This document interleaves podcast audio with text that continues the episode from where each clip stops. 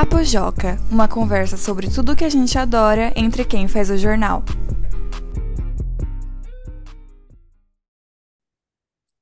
Oi, pessoal, sejam bem-vindos a mais uma edição do Papo Joca, o podcast da redação. Eu sou o Vini, repórter do Joca, e como vocês que ouvem o programa faz tempo já sabem, esse é um podcast em que nós, os jornalistas que fazem o Joca, conversamos sobre assuntos que os leitores gostam e que a gente aqui da redação também. E para fazer esse podcast aqui comigo hoje está a Lari, que também é repórter aqui do Joca. Oi, Lari. Oi, Vini. Oi, pessoal, tudo bem? Comigo tudo certo. E bom, o tema do Papo Joca de hoje é coleção, coisas que nós já adianto um spoiler aqui, eu sou uma dessas pessoas, mas que nós, Uhum. colecionadores, temos em casa. Quem sugeriu o tema desse Papo Joca foi o Davi. Ele é integrante da terceira turma do Clube do Joca.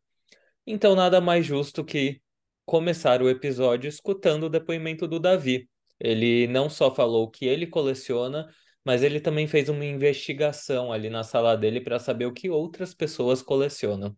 Bora escutar. Olá, leitores do Joca. Eu sou o Davi e na minha sala de aula eu perguntei para alguns colegas o que eles colecionavam. Foram isso que eles responderam. Mas, primeiro, eu. Eu coleciono um monte de gibi, é, pedras e etc. Bom, de qualquer jeito, um da pessoa da minha sala chamada Heitor Gama, ele coleciona bichos indestrutíveis. Porque ele usa quando fica irritado ou estressado. Frederico usa notas antigas, que é porque tem porque o vô dele colecionava. O Murilo, pelúcia e moeda. Pelúcia porque sempre colecionou e moeda porque tem um álbum. Graziela conchas e não falou por quê. Então, tchau, galera. Até a próxima. Caraca, pedras, que diferente. Eu fiquei curiosa aqui pensando, que tipo de pedra será que é? São aquelas pedrinhas mais pequenas que às vezes a gente chuta na calçada, ou aqueles pedregulhos maiores que às vezes dá até dificuldade pra gente mexer. Nossa, é diferente, né? Muito, eu não faço ideia. Tem também pedras preciosas, né? Tem umas pessoas que gostam de ter em casa. Acho que você mesmo, né, Lari? Você tem algumas? Sim, eu gosto bastante de cristais. E aí tem aqueles que são os brutos, né? Que é como são retirados da natureza, então eles têm formatos mais assim é, abstratos, né? Tão lapidados, e tem os que são lapidados, que fica aquele cristalzinho mais bonitinho. E eu tenho vários, eu amo. Legal. E ele também falou, se não me engano, que o avô do Frederico coleciona, no- coleciona notas antigas. Eu tenho, Sim. né, eu tenho em casa uma coleção de moedas, não só moedas antigas, mas também moedas estrangeiras, que uma vez eu encontrei num bazar, um bazar, é, né, com objetos, roupas doadas. Uhum. Comprei essa coleção já pela metade de moedas antigas. Eu comprei essa coleção, levei para casa e continuei. Faz um tempo que eu não mexo nessa coleção. Ela tá lá na casa dos meus pais. Hoje eu moro sozinho. Mas Uhum. agora que eu lembrei, até me deu vontade de dar uma olhadinha, ver quais países tem por lá. É, isso é muito legal. O meu avô também tem uma mala cheia de nota de cruzeiro antigo, moedas antigas do Brasil. E uma coisa legal que essa é uma coleção que muita gente tem, e inclusive algum- tem alguns itens muito raros, né? Tem gente que acha moeda com algum tipo de falha específica, de uma tiragem específica, que se você for vender, é uma coisa super, assim, até cara, né? Porque é um item super raro de colecionadores. Sim, é uma coisa que eu também penso em fazer futuramente, porque é isso, né? Muitas moedas acabam valorizando muito, não por conta de seu valor literal monetário, mas justamente por isso que você falou, né? Acaba se tornando uma moeda mais rara, e aí esses colecionadores mais profissionais, eles pagam um valor alto, né, por essas moedas. Sim. Fiquem de olho, hein, gente? Às vezes vocês estão escondendo uma coleção aí super valiosa. Não, não. Mas e aí, Lari? Vamos começar. Qual é a coleção que você tem dentro de casa que você mais se orgulha? Olha, é, eu sou uma pessoa que acumulo várias coisinhas, né? Itens de decoração, os cristais, eu adoro. Mas uma coleção assim mais específica que eu tenho, que desde criancinha eu com- é, comecei a juntar, porque eu achava muito bonitinho, são as tampinhas é, de garrafas antigas assim de refri, que é aquele modelo, acho que chama KS, que é aquela garrafinha de vidro, e as tampinhas são de metal, assim, toda com a bordinha meio que chamufrada, assim, não sei a palavra exata para aquela bordinha, mas enfim. Eu achava muito fofo. E algumas edições têm a tampinha diferente. Eu lembro que da Copa, às vezes, é, a garrafa ficava temática e a tampinha diferente. E eu ia juntando. Não é uma coleção gigante, assim, porque eu não sou uma pessoa tão aten- atenciosa para ir guardando. Às vezes eu esquecia. Mas as que eu lembrava, juntou um pouquinho. E eu acho bonitinho, sabe? Eu acho até que dá para fazer decoração, se você colar em uma plataforma. Então é uma coleção que eu tenho. E você, Vini, conta uma que você tem. Essas tampinhas são bem bonitas mesmo. Você sabe que eu também colecionei, eu já colecionava por um tempo, quando eu era menor, lacres de latinha de refrigerante. Hum, E aí, uma dessas marcas grandes de refri é, fez uma. Meio que uma. Não, não vamos dizer competição, mas eles lançaram uma promoção que esses lacres vinham com um código atrás ali impresso do lacre, e aí você tinha que cadastrar cada código no site para poder ganhar ou não algum prêmio. E se não, Ah, lembro. um dos prêmios eram, era ingressos para a Copa do Mundo aqui no Brasil. Uhum. E aí eu e minha amiga na escola participamos, eu estava no ensino médio, a gente saía recolhendo o lacre de todo mundo, e esses lacres depois vieram para minha coleção. E a gente, inclusive, ganhou, não ganhamos a, o ingresso para assistir a Copa, mas ganhamos meio que um prêmio de consolação, que foi uma, uma mochila patrocinada da marca. Essa mochila ficou comigo, tenho aqui até hoje. Mas uma coleção muito importante que eu tenho é uma coleção de pontas de lápis, tanto lápis de cor quanto lápis de lição. Quando eu tinha sete anos de idade, eu estava na primeira série, hoje segundo ano. Eu comecei, eu e alguns amigos lá da minha turma começamos a colecionar é, ponta de lápis. Então, toda vez que a ponta do lápis quebrava, a gente guardava essas pontas. Eu guardava as pontas dentro de um apontador que eu tinha, na verdade, só para guardar as pontas. E aí essa coleção foi crescendo, eu comecei aí deixando em casa, né? Toda vez que o apontador ficava cheio, eu esvaziava, guardava em casa e continuava. E aí meus amigos desistiram uma hora, foi uma coisinha passageira, mas eu não, eu continuei. Eu acho que eu juntei ali da, da primeira à terceira série, segundo a quarto ano, e aí até eu decidi parar, encerrar a coleta, mas tenho essas pontas de lápis até hoje. Então na primeira série eu ta, era, era 2005, foram quase 20 anos que essa coleção existe. Eu futuramente organizei todas as pontas de lápis por cores e coloquei em potinhos de vidro para fazer tipo uma decoração assim. Aham. Cada, então eu tenho o potinho de vidro das cores frias, que tá meio que escala tonal, a das cores quentes e a do preto, cinza, lápis de cor, lápis de lição. Enfim, é uma coisa que eu me orgulho muito e que eu fiz com uma idade muito, muito nova. Uhum. E é uma coisa que fica bonita, né? Se você organizar direitinho as cores, é, fica esteticamente agradável. Como você falou, você colocou em potinhos de vidro, mas se um dia você quiser fala- fazer, sei lá, um mural com uma paleta e colocando as cores assim uma atrás da outra, vai ficar super legal, né? Amei. Agradeço ao Vini de anos atrás pela escolha dele de juntar pontas de lápis.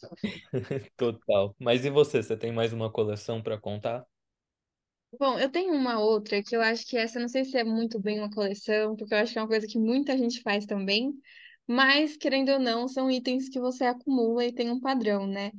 Antes eu guardava todos em uma caixa de sapato, mas aí agora triplicou, já são umas três caixas, que é literalmente são papéis, agendas, coisas antigas e tudo relacionado a papel, só que tem um valor afetivo, algum valor simbólico. Então tem muita coisa aleatória. Vai ter carta de amigo, de aniversário, bilhetinho que minhas amigas escreviam é, na aula ainda, às vezes, agenda, diário de anos atrás. Mas também tem umas coisas mais aleatórias que é, sei lá, você abre tem um papel de bala, um recibo de uma compra de cinco anos atrás, que são coisas que de cara talvez pareça que não tem um porquê eu estar guardando. Só que se eu guardei aquele papel de bala de 2000 não sei o quê, provavelmente aquele dia significou alguma coisa para mim. Então é um grande acumulado de papéis e provas físicas de memórias afetivas. Só que é muito papel mesmo. Então é, é uma coleção, né? Total, eu te entendo super, Lara. Eu também sou muito apegado a objetos. Eu tenho dificuldade para jogar objetos fora. Se alguém faz um desenho assim, rapidinho, Sim, e deixa na minha mesa, eu já fico completamente apegado a esse papel. eu também. É... Ah, eu entendo super, Lara. Entendo super. Porque não é só o objeto, né? Não é só o papel. Sim, é o valor, né? A memória que traz. É, ingresso, sei lá, ingresso de cinema, eu guardava muito. Tem uns que já tá até apagado, de tão antigo que é assim, o nome do filme já sumiu, mas eu lembro. Sim, é, e é muito bom, não sei se você faz isso, pegar assim uma tarde para abrir essas caixas e ficar relembrando cada objeto, Sim. cada história. Ah, eu amo. Parece que você tem coisa que você não lembra, mas aí na hora que você pega, você lembra. Então é muito legal guardar, né?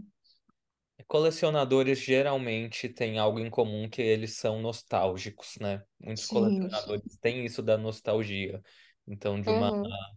de um carinho por algo que passou pelo passado. Inclusive, esse é o tema da outra coleção que eu vou falar aqui. Desde criança também, acho que acho que a partir dos meus 10 anos de idade, eu fui e sou muito fã de um desenho da Disney chamado Phineas e Ferb. Phineas Ferb, eu já falei aqui em outro Papo Jó, que eu tenho certeza disso. Phineas Ferb é um desenho de dois irmãos, meio-irmãos, que todo dia eles tentam construir algo muito insano no quintal deles para aproveitar o verão, enquanto a irmã mais velha deles tenta dedurar eles para a mãe e ela Uhum. nunca consegue. Enquanto isso, eles têm um ornitorrinco de estimação que secretamente é um agente, um detetive, e ele tenta, é, derrotar o vilão, o inimigo dele. Enfim. Eu sempre fui muito fã desse desenho e desde os meus 10 anos eu comecei a coletar tudo que era, tudo que tinha a imagem de Phineas Ferb, tudo deles. As pessoas viajavam para fora, traziam para mim bonecos do Phineas Ferb, do Perry, que é o ornitorrinco. E aí essa coleção foi crescendo aqui dentro de casa. Eu também já encontrei em bazares bonecos deles e trouxe para casa. E essa coleção, essa coleção chegou num nível que eu não conseguia nem me desfazer das embalagens, assim, tipo, vinha um brinquedo, eu abria, mas a embalagem também era bonita, tinha eles, então eu também guardo a embalagem. E é isso, é uma coleção que eu não me envergonho, deixo decorado aqui na minha casa, mesmo eu sendo um adulto. Eu me orgulho muito de Phineas Ferb, não tenho vergonha de dizer que eles são um dos meus artistas favoritos, porque além de desenho animado, eles são artistas, né? Eles cantam. Uhum. Caraca, Vini, você falou isso, agora eu lembrei de uma que eu tenho também, também nessa vibe de desenho e de animação. Não é animação, né? Mas é um filme que eu era muito fã, que é High School Musical, uma franquia. E, a, e eu era muito, muito, muito, muito obcecada E eu também era igualzinho, assim, tudo que eu ganhava, ouvia de High School Musical, eu ia juntando, e eu guardo até hoje, na caixinha, assim, de brinquedo antigo que a gente não conseguiu se desfazer, tem uma boneca da Sharpay que tá bem abalada, porque faz muito tempo e eu brincava muito com ela. Tem corda do High School Musical, tem os DVDs, tem tudo, assim, mas desde coisa que, gente- que eu comprava, até coisa do tipo, sei lá, na época tinha um salgadinho que tava com com a embalagem personificada do High School Musical 2. Aí eu ia lá, depois que eu comia o salgadinho, eu recortava e lavava e guardava também. Era um nível de obsessão assim bem forte. Muito legal. E High School Musical é um- uma, uma trilogia de filmes maravilhosa, né? Eu amo. Nossa, até hoje eu escuto. Também não me envergonho. Nossa, Lara, eu acho que não tinham pessoas melhores para fazer esse episódio do que nós dois. Sim.